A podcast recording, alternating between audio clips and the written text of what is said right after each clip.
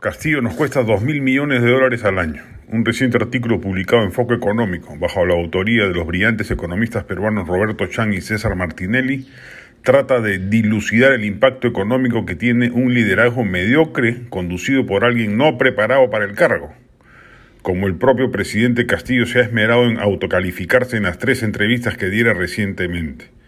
En dicho artículo se hace mención a un estudio de Tim Besley, José Montalvo y Marta Reinal Querol, en el que se concluye que, abro comillas, tener que reemplazar a un jefe de Estado con educación superior, estudios universitarios o de posgrado causa una caída de 0,7-0,9 puntos porcentuales de crecimiento económico anual en los cinco años siguientes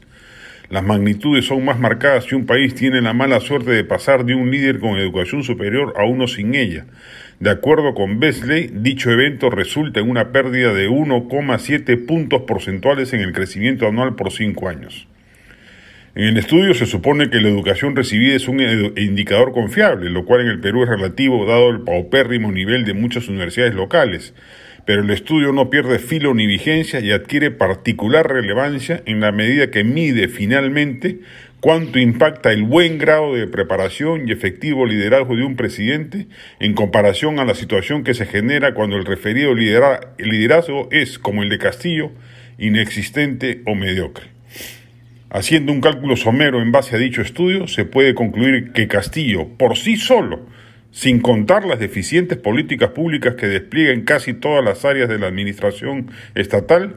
nos cuesta más de un punto porcentual de pérdida del PBI cada año, es decir, alrededor de dos mil millones de dólares. En los cinco años de su mandato, el Perú dejará de crecer la friolera de diez mil millones de dólares exclusivamente por su personalidad esquiva, poco diligente, timorata, indecisa y pueril. Es terrible que casi 30 años de crecimiento sostenido, a pesar de haber sufrido gobernantes corruptos, se puedan ir por la borda por la indolencia y levedad del personaje que llegó a Palacio por la azarosa conjunción de factores vinculados a una pandemia